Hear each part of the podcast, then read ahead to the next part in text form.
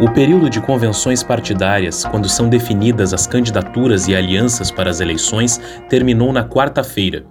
Em Santa Cruz, a reta final teve muita tensão e algumas boas surpresas. Serão nada menos do que sete candidatos. Do grupo governista, contrariando qualquer projeção, concorrerá a ex-secretária de Educação Jaqueline Marques, com o empresário Ido Dupont de vice. Ambos são do PSD, partido do prefeito Telmo Kirst. A atual vice-prefeita, Helena Hermani, do PP, concorrerá com o presidente da Câmara, Eustor Desbecel, do PL, em sua chapa. A disputa terá ainda dois atuais vereadores como candidatos: Matias Bertrand, do PTB, que terá César Sequinato, do PSDB, como vice, e Alex Kinak, do MDB, que fará dobradinha com Fabiano Dupont, do PSB. A frente, formada por PT e PC do B, terá os jornalistas Frederico de Barros e Manu Mantovani, enquanto Solidariedade será representado pelos separatistas Ayrton Marx e Walter Couto. Completa a disputa o Partido Novo, que participará pela primeira vez de uma campanha municipal e terá como candidatos o médico Carlos Eurico Pereira e o advogado e contador Paulo Bigolin. Com isso, os dados estão lançados, falta apenas o jogo começar. Como foram as articulações que levaram à formação dessas chapas? O que movimentou os últimos instantes do período de convenções? E o que esperar da campanha que inicia no dia 27 de setembro? Eu sou Pedro Garcia e esse é o tema do episódio de hoje do Panorama Gazeta, um podcast para ir além da informação. Panorama Gazeta. Bom, e para conversar sobre tudo o que aconteceu e fazer as projeções para a eleição deste ano em Santa Cruz, eu convidei o coordenador de jornalismo da Rádio Gazeta e coordenador também do Portal Gás, Ronaldo Falkenbach, que acompanha há bastante tempo a política local. Bem-vindo, Ronaldo. Olá, Pedro. Prazer estar aqui conversando contigo. Bom, Ronaldo, como eu, tá cansado. Nós estamos gravando na quinta-feira. Ontem trabalhamos até bem tarde, né? Como sempre acontece no último dia das convenções. Mas, Ronaldo, vamos lá. Vamos começar falando sobre talvez a maior surpresa dessa reta final das convenções, que foi a formação da chapa do governo, do PSD, que acabou com Jaqueline Marques à frente e Ido Dupont de vice. Esse cenário não tinha sido previsto até os últimos instantes do período de convenções, né, Ronaldo? Olha, Pedro, é, eu cheguei a ouvir algumas cogitações em determinado momento que ainda não tinha sido efetivada nenhuma possibilidade de chapa mais concreta, né?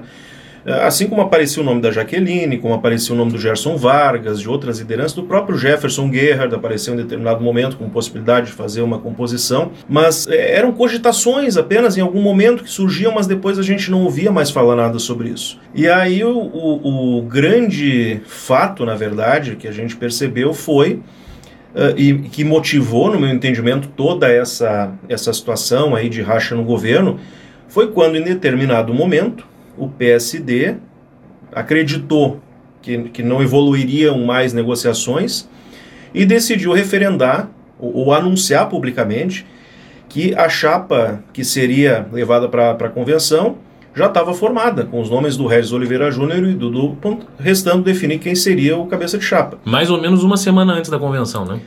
Pois é, e, e isso aí, Pedro, pelo que a gente percebeu, uh, é, quando tu divulga que uma chapa está formada, restando apenas definir a posição de cada um, isso, isso tem um peso. E isso, pelo que a gente percebeu, não caiu bem entre os partidos que estavam apoiando esse grupo, que ainda tentavam atrair, de repente, alguma outra sigla, ou tentavam buscar algum outro nome uh, que fosse até mais favorável, ou que permitisse um diálogo maior com os partidos. A gente ouviu reclamações em relação a isso também. Então, isso ali foi um, um divisor de águas nesse grupo. E a gente começou a ver algumas, algumas demandadas, como a gente viu a do PV, que ficou pouquíssimo tempo no apoio ao governo, acho que deu duas semanas no apoio ao governo, e a gente continuou vendo que permaneciam insatisfações, e inclusive a, a última que aconteceu foi justamente na convenção, a do Podemos, que estava com o governo, que ocupava secretarias no governo municipal, mas que não gostou da chapa que foi apresentada, efetivada na convenção, Jaqueline como candidata a prefeita e o, o empresário Ido Dupont como vice. E na convenção do Podemos decidiu deixar esse grupo e ir para o lado do Alex Knack. Então houve uma, uma, uma, uma divergência muito grande em relação a fechar uma chapa de consenso desse grupo. O que é muito curioso, né, Pedro, se a gente analisar que o governo Telmo, ele vem aí de oito anos de gestão, nas pesquisas que foram, foram feitas e publicadas, tornadas públicas, com uma aprovação muito grande do mandato dele, e, e ele com essa dificuldade enorme de encontrar um, um nome que fosse de consenso, que representasse efetivamente o governo e que chegasse com condições também de, de, representar e ganhar a eleição por parte do governo. Isso é uma, uma questão muito curiosa, efetivamente, essa dificuldade que o governo teve, apesar de uma gestão aprovada pela população. É, realmente a gente viu que a, a, as articulações do grupo governista na reta final acabaram a, é, é, dando uma degringolada, né? E agora, o, tu citaste a saída do Podemos, né? Que foi algo que, que aconteceu ali nas últimas horas, né? Já era bem tarde se teve a confirmação de que o Podemos estava fora. E isso é muito impressionante, né, Ronaldo? Embora o Podemos não, não, não, não seja um partido de, de grande expressão no município, mas é um partido que havia entrado no governo um mês antes, né? É, é, com a, através de uma articulação do prefeito e que tinha pessoas próximas ao prefeito no comando, como o agora ex-secretário de comunicação Luiz Fernando Iser, que já deixou o governo, e agora também ex-secretária de habitação Aretusa Scheibler. Então eram pessoas do círculo próximo ao prefeito que acabaram desembarcando do grupo governista. E, e, e é, é, curioso, Pedro, até em determinado momento aí nos últimos dias, quando uh, começou a se desenhar de, uh, a sinalização de que o Regis Oliveira Júnior tinha, tinha uma rejeição, né, isso é, é, confirmado pelos próprios partidos, tinha uma rejeição em relação à presença do nome dele na chapa. quando houve essa.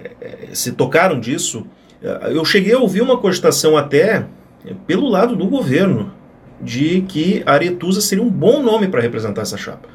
Mas aí ela estaria impedida porque ela, não, ela continuava secretária, não se desincompatibilizou, se desincompatibilizou no, no, período correto, então ela não poderia. Mas veja bem, ela chegou a ser cogitada, mesmo não podendo concorrer, mas ela chegou a ser cogitada. Então isso dá uma ideia do, do, do grau de, de, de, aposta que se tinha também, de apoio, de confiança que se tinha nesse grupo. Né?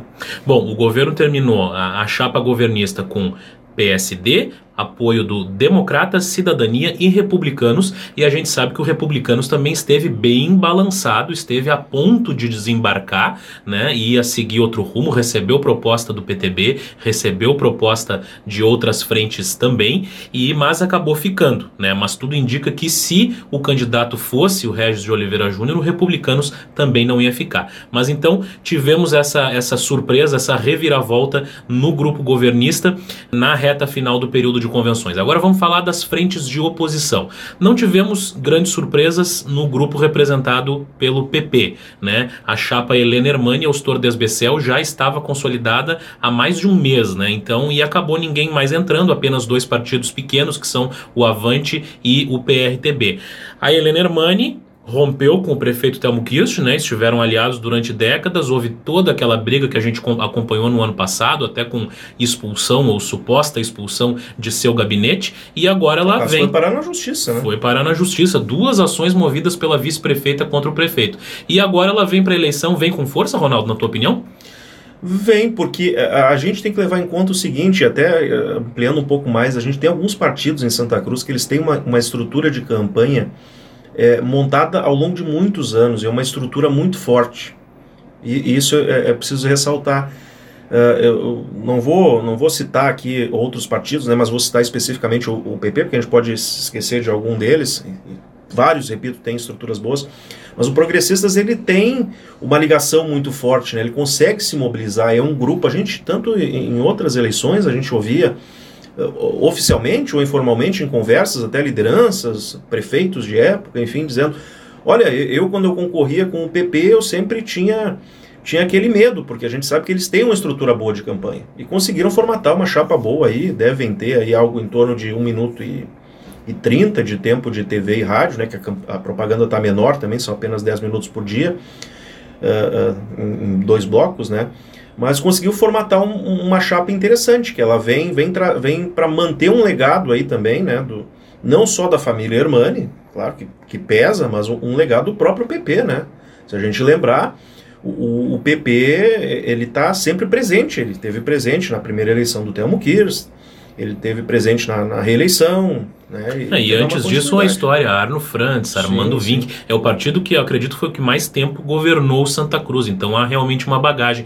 E, e a presença da Helena ela é interessante nessa eleição porque a gente tem, fora ela, vários outros candidatos que representam a nova geração da política local. E a Helena, ao contrário, ela é uma, uma política tradicional. Então o que a gente vai ter nesse momento é uma, um, um embate, talvez, entre a, a, a renovação e a experiência né, que a Helena representa. O que, que pesa mais nesse momento? Eu acho que a, a presença da Helena ali em meio a, a tantos jovens, né, a, a, caras novas da política, é, vai pautar a eleição nesse sentido. Né? O, que, que, o que, que nós queremos nesse momento? Né? A tradição ou ou, ou a renovação? É, ela disse que é, não é um momento de aventureiros, foi esse o termo que ela usou até na convenção, acho que na entrevista da rádio também. E o curioso, Pedro, que você usava o termo renovação, a gente ouviu muitas chapas usando esse termo, renovação, renovação. E a própria Helena usou essa, esse termo renovação na, na, na, manifestação dela na, na, na convenção do, do, Progressistas.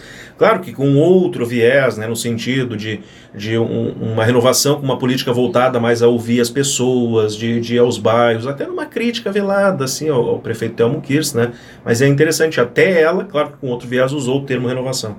Bom, e ainda falando de uma frente tradicional, né, nós temos o PTB, que também já governou o município em vários momentos, que tem o poderio da família Moraes, né, que ainda é talvez o clã mais poderoso da, da política local e da política regional, inclusive, mas chega com um nome novo que é o vereador Matias Bertrand. E ontem na convenção, também após uma longa espera, conseguiu agregar o PSDB. É uma grande aquisição para o PTB, né, Ronaldo? É, é uma grande aquisição, uh, formatou talvez o, o, que seria a melhor chapa, né? Porque a outra possibilidade, se o, se o PSDB não viesse, seria a formatação de uma chapa própria. Uh, e, e interessante esse grupo, né? Porque ele traz efetivamente uma renovação, pelo menos no, no cenário, porque o, César Sequinato ele tem, a, já passou por várias atividades políticas, atividade, atividades privadas também, é atualmente vereador em Santa Cruz. Mas é a primeira vez que ele vai disputar né, a, a, a Prefeitura de Santa Cruz na condição de vice, enfim. O Matias Bertrand também, com, com o legado dele né, na, na Câmara de Vereadores, eleito vereador.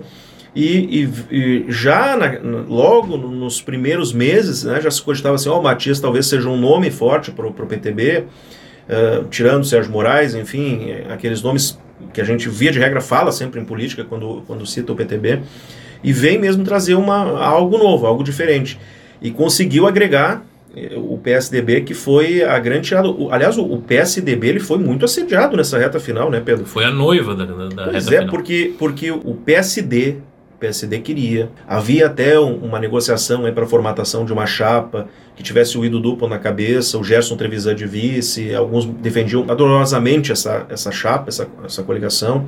O PP, o PP queria, o PSDB também, eles foram na convenção, então ele foi, foi muito pretendido aí. Como, aliás, outro partido que foi muito pretendido também, fruto, eh, não claro da, da importância em si do, do partido, porque ele é um partido considerado pequeno, mas pelo feito que ele teve na eleição há dois anos, na eleição nacional, que foi o PSL.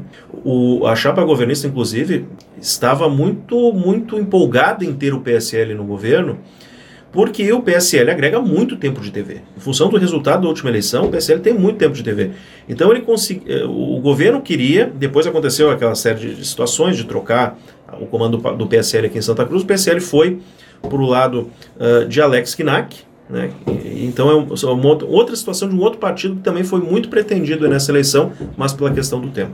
É, e só para encerrar a parte do PTB, a entrada do PSDB vai fazer uma grande diferença para a campanha, porque o PTB, se concorresse sozinho, teria apenas 12 segundos de TV. Pensa, 12 segundos dá para dizer meu nome é Enéas e o, e o número. Né? Com o Partido Verde ganhou mais 5 ou 6 segundos e com o PSDB aí sim chega a perto de um minuto. Então faz uma diferença enorme para o PTB a presença do PSDB na chapa. E há uma, até uma relação histórica, PTB e PSDB estiveram juntos lá nos anos 90, estão juntos no governo estadual, né? E, e essa negociação toda, inclusive, chegou ao conhecimento do governador Eduardo Leite por meio da deputada estadual Kelly Moraes. Enfim, uh, ao que tudo indica, esse grupo saiu muito satisfeito né, do resultado dessas negociações.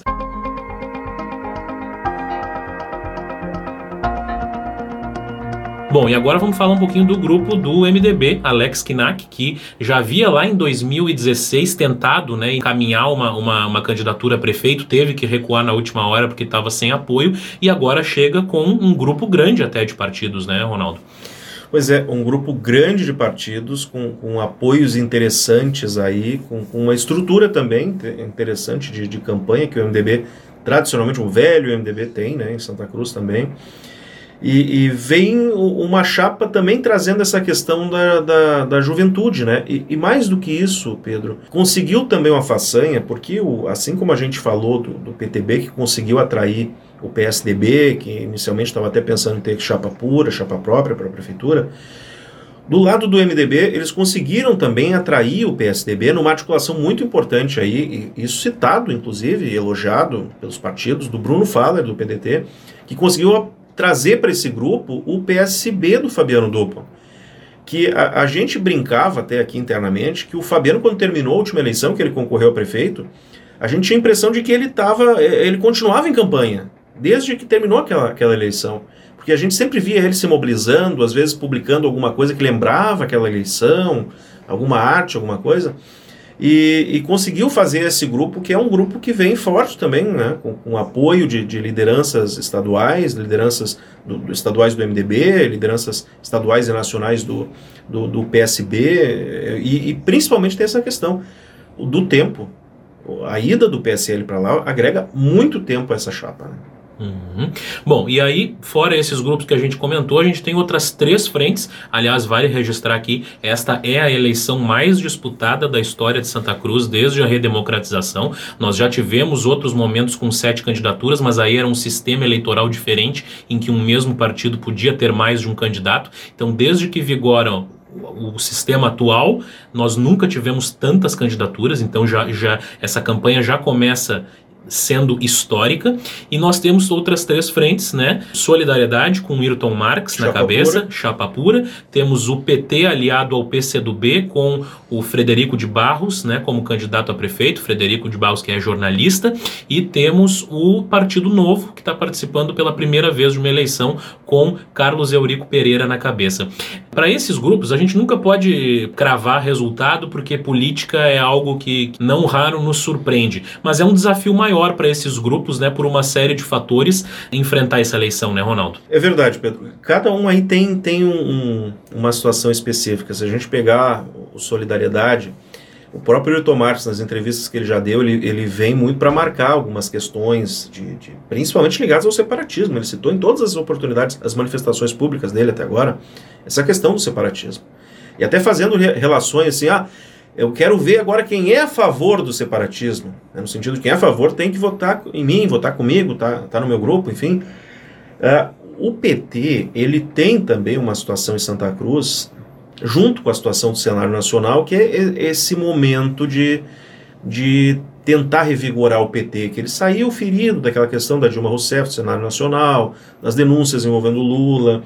Ah, no âmbito local, eh, as perdas que teve, aquela situação com o Paulo Lerch, depois a saída de alguns integrantes históricos do PT, né, em, em, função de algumas posições que mudaram ali no, no meio da, da, do ano político, enfim. Então o PT também tem essa questão. E o outro lado, a chapa do Novo, ele vem, ela vem para pregar também o, o, entendimento que o Novo tem de, de situações econômicas, de situações políticas, de, de, um jeito de gestão eles pregam que é diferente, que é, vem trazer, então, efetivamente esse aspecto né, para esse debate em Santa Cruz. Então é interessante, a gente tem vários nichos que acabam sendo contemplados nessas sete chapas que foram colocadas aí que vão disputar o voto do Santa Cruzense. Vai ser uma eleição interessante sem dúvida nenhuma. Ronaldo, eu vou te agradecer, mas vou aproveitar a tua presença aqui para a gente já convidar quem está nos ouvindo para os debates. Teremos debates e o primeiro será no dia 3 de outubro com a tua mediação. O que, que a gente pode esperar desse debate, Ronaldo? Pois é, Pedro, eh, a gente vai ter, ao que tudo indica, como é uma campanha curta, até pelo, pelo, pelo que eu tenho hoje, vão ser poucos debates em si, não vão ser muitos, né? É, eu considero o debate muito importante para a gente colocar os candidatos frente a frente, para eles perguntarem entre eles, para eles se manifestarem, para ele e acontecer aquelas coisas que a gente sabe que acontecem no debate, né? um alfinetar o outro, um dá uma tirada no outro. Né? E essas coisas acontecem, fazem parte da campanha. O eleitor também gosta de ver o candidato desnudo ali, sem aquela pecha do, do produto, às vezes, que é vendido né? numa, numa campanha, num, num VT de, de televisão, num, num áudio superproduzido de rádio, enfim. Então a gente vai ter essa possibilidade, vai ser o primeiro debate entre os candidatos à prefeitura no dia 3 de outubro. 3 de outubro, a partir das 9 horas da manhã, vai ser na Câmara de Vereadores. Por questão até de distanciamento, né, a gente não vai fazer aqui na sede da Gazeta, vai ser na Câmara, sem a presença de público, tanto com transmissão pela rádio quanto pelo Portal Gás em vídeo. Depois tem, uh, no meio do mês de outubro, mais um debate entre os candidatos a vice, e depois, lá na reta final, uma tradição da Gazeta, Uh, o último debate em rádio vai ser aqui também. Vamos fazer o primeiro e último debate do, de rádio entre os candidatos à prefeitura, aqui na Gazeta também. Vai ser no dia uh, eh, 12 de novembro. Três é, dias antes da votação. Três dias antes da votação, também às nove da manhã e também na Câmara de Vereadores. Então é muita cobertura interessante por parte da Gazeta. Teremos também rodadas de entrevistas, teremos pesquisas eleitorais, como é tradição da Gazeta, e, claro, toda uma cobertura sobre os assuntos que estarão em pauta nessa eleição. Ronaldo Falkenbach, muito obrigado por ter aceitado o meu convite e vir aqui conversar. Valeu, boa eleição para todos nós. Panorama Gazeta. E assim a gente encerra mais um episódio do Panorama Gazeta, podcast da Gazeta Grupo de Comunicações. Produção e apresentação: Pedro Garcia. E a edição é de Rafael Silveira. Continua com a gente, até a próxima sexta-feira.